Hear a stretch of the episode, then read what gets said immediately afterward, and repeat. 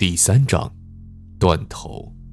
连城的脸色顿时变得煞白。李，李隐，我我们该不会是？别慌。李隐清楚的记得，他根本没有锁门，也就是说，这意味着，这个厕所并不大，但没有通向外面的窗户。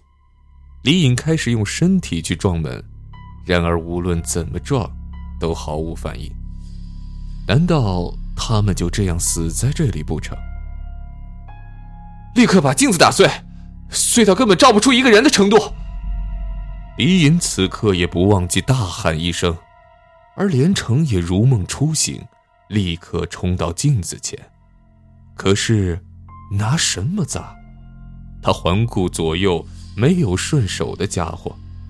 用手砸的话，砸到什么时候？把马桶水箱的盖子。卸下来砸！李隐依旧在尝试着撞门，同时大喊道：“一哲，一哲，你听到没有？一哲，快来帮我们把门打开！”段一哲当然听到了，本来睡得也不算熟的欧阳靖和尹子夜也立刻醒了过来。怎么回事？段一哲三步并两步穿过走廊。来到厕所门前，听见里面传来刺耳的玻璃碎裂的声音。打碎镜子，尹子夜立即反应过来，在离门口五步左右的距离停住了。厕所里面出现了什么吗？快想办法！快想办法把门弄开！李隐的大喊声令门外的三个人心惊肉跳，熟睡的伊望也被惊醒了。他立即循声跑到厕所门前，怎么回事？他一脸愕然，问道：“出什么事了？这他们，他们好像被困在厕所里了。”段奕哲非常紧张地说：“不知道出了什么事，我们，我们快想办法把门撞开吧。”伊旺顿时感到一阵绝望。不，连城，连城不能死。他立即冲到门口，拼命的扭动把手，但是无论怎么拧，都打不开。不，不，不可以！伊旺眼里涌出泪水，他开始用身体去撞门。其他四个人虽然想帮他，但是脚步都显得很畏缩。谁知道厕所里会出现什么？会不会接近厕所，就会被鬼抓到另外一个世界去？为了熟悉鬼魂的攻击模式，住户们平日里都会搜集大量恐怖片作为参考。看到后来，几乎是喝杯水都怀疑水里会伸出一只鬼手来；看电视都会觉得会有白衣女鬼爬出来；凡是密闭的场所，都觉得鬼会从墙壁里钻出来。所以。只有伊望一个人舍生忘死的去撞门，阿苏明哲保身，段一哲不敢上前，欧阳靖又显得有些犹豫，尹子夜则只是进行着观察。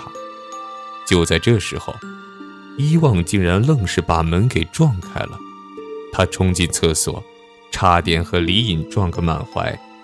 随即，他看到了厕所镜子前满头大汗的丈夫。他已经几乎把整面镜子都砸碎了。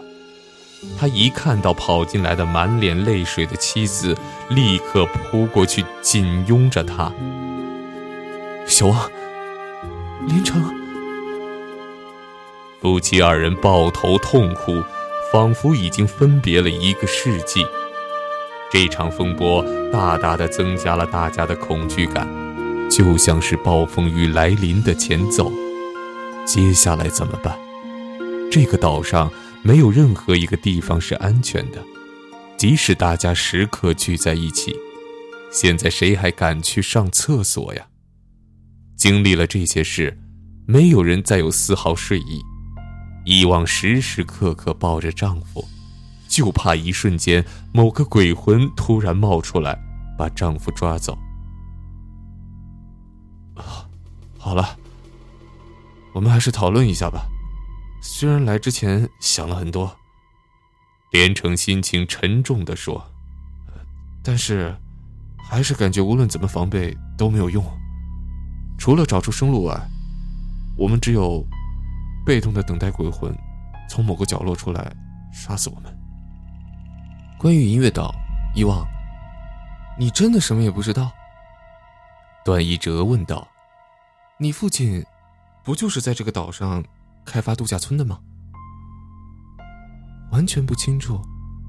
遗忘摇了摇头说：“我读大学时，父亲就开始这个策划了。他买下这个岛后，就破土动工了。当时父亲到处寻找投资商，为了得到孔氏集团房地产公司的青睐，不惜用联姻的方式，要把我嫁给他们家的儿子，很恶劣呢。”欧阳靖很同情地说：“也难为你了。”音乐岛的名字是谁起的？忽然，李隐问了一句：“和明月乐园有关？”不，父亲买下这个岛之前就有这个名字了。这座岛的历史我也在网上查了很久。银子夜忽然插话道：“但是查不出个所以然来。甚至当初你父亲如何买下这个岛，岛原主人的身份……”全都是不解的谜团。这也正常，他们不是每次都能够查出公寓指定的地点隐藏有什么秘密的。唉，目前线索真的太少了。李隐叹了口气。当初夏渊曾说过，血字指示越到后面难度越高，但所谓难度是如何分级的呢？李隐研究过。公寓指定地点的恐怖现象和人类所拍摄的恐怖电影是非常近似的，甚至可以说完全相同。要确切的说，是很类似于《咒怨》一类的日本无解恐怖片。这类恐怖片中，鬼魂无所不在，神出鬼没，可以在任何地方出现，甚至可以逆转时间，潜入人的梦境，幻化人形。杀人后还可以将死人再利用变为新的厉鬼。夏元说过，公寓的血字指示绝对是纯粹的灵异诅咒现象，不可能有任何人类的因素在其中。所谓鬼魂，是一种极为隐晦、诡异、无法解释的形象和现象。无解恐怖片里的鬼魂，绝非客观的物质存在。而是仿佛以唯心的形式存在着，杀不死，甚至没有固定的心态，像人，可又不是人，没有任何方法可以驱赶或者杀死鬼魂，而且，许多鬼魂甚至也不是人死后变成的，而是无缘无故出现的。公寓仿佛是把这个世界的许多地方改造为恐怖片场景一般。让住户们亲身参与，在那些地方，任何现象都无法用唯物主义和科学理论来理解，要完全用恐怖片的唯心理论去认知。而难度等级也是从鬼魂的无解程度的高低来分的，但是随着难度提升，就会变得完全不同，就犹如怨咒里的迦叶子一般，无论你逃到哪里。都感应得到你存在，被窝里、床底下、墙壁后面、浴室里、地毯下、车子里，甚至在你的体内。试想，面对这样的鬼魂，无论怎么逃也没用，几乎毫无生路可言。唯一办法只有逃回公寓。但如果那些鬼真如迦叶子一般，根本连逃回公寓都不可能。很明显，这就是从第六次血字开始，有可以直接回公寓这一特别优待存在的真正原因。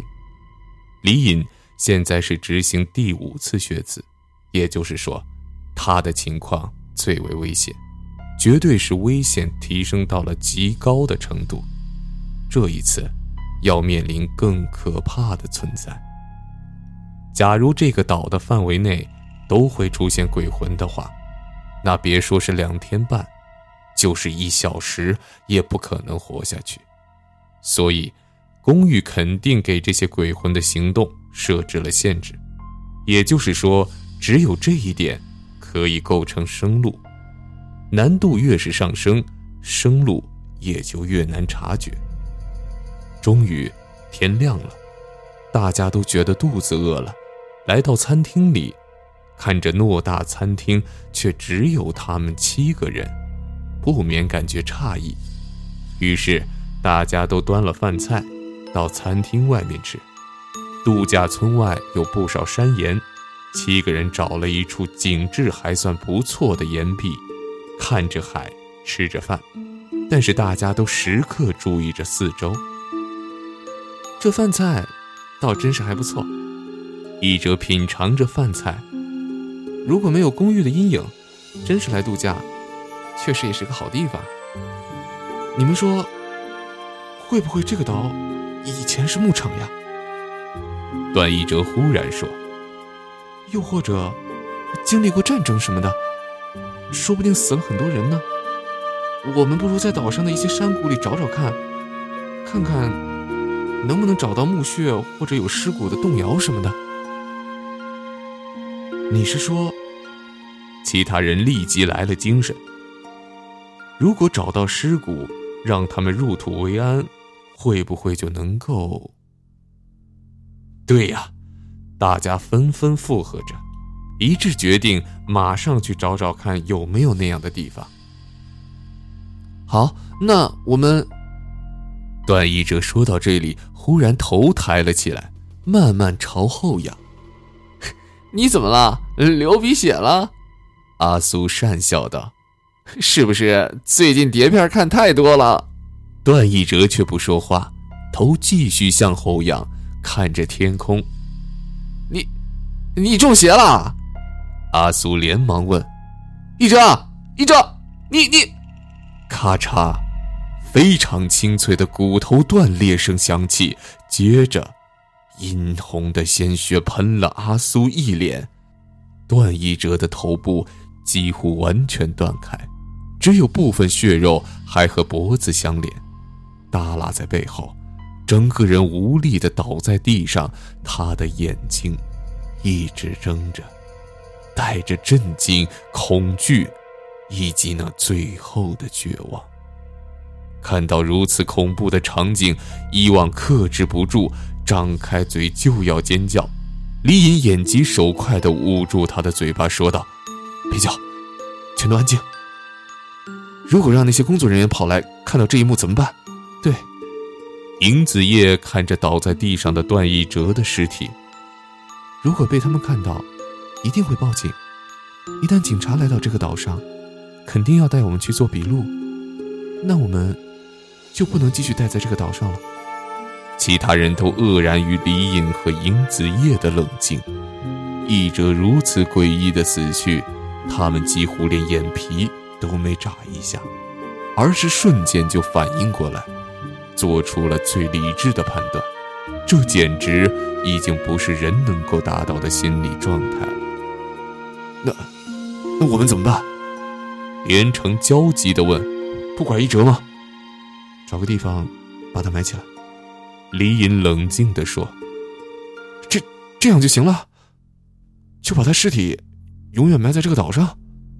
难道你想把他的尸体带回去？如果警察问你他怎么死的？”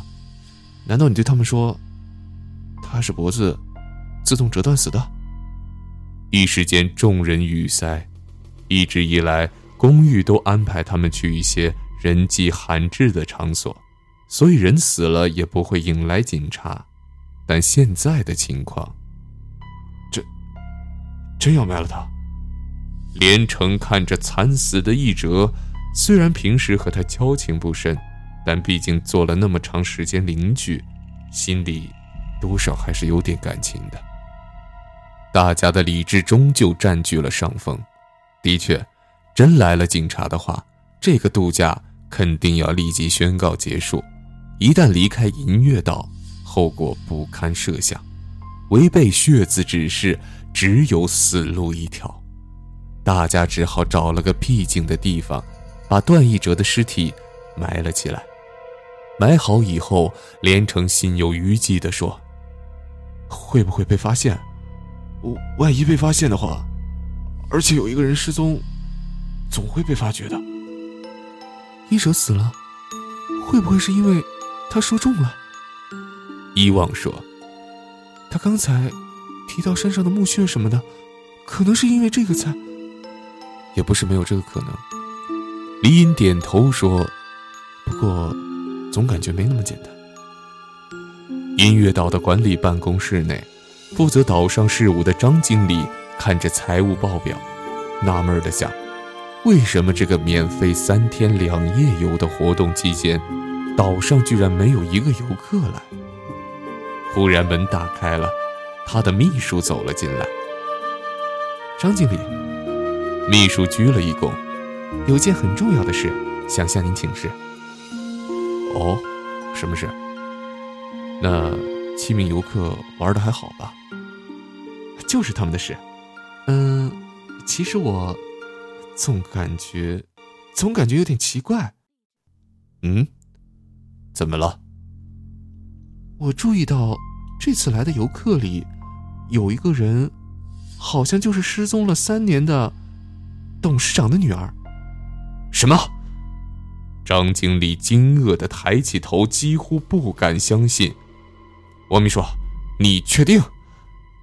不是很确定，但总感觉很像。你你你把话说清楚。当初伊文清董事长的千金和一个婚礼策划师私奔的事儿，在东林市闹的是满城风雨，而这三年来，董事长竭尽全力寻找女儿，始终未果。我，我三年前见过董事长女儿一次。王秘书说，那次我去董事长家取一份文件，见过伊旺小姐。这次来的游客里，有一个人长得很像伊旺小姐。当然，伊旺用的是假名，幸好也没有要求核对身份证。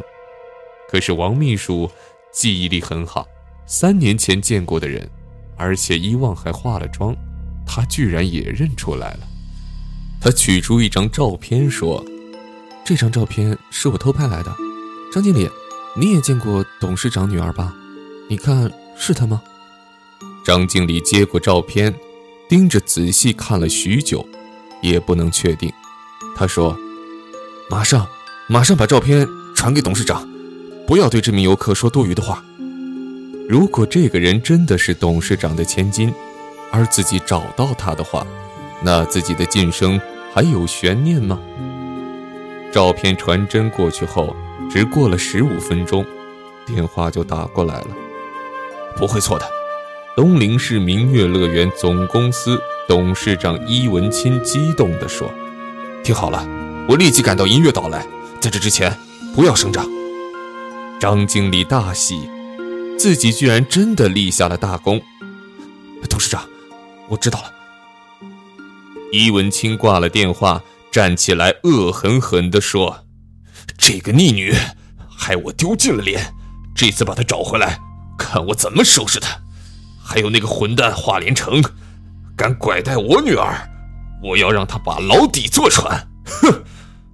他接着又打了一个电话：“喂，胡经理吗？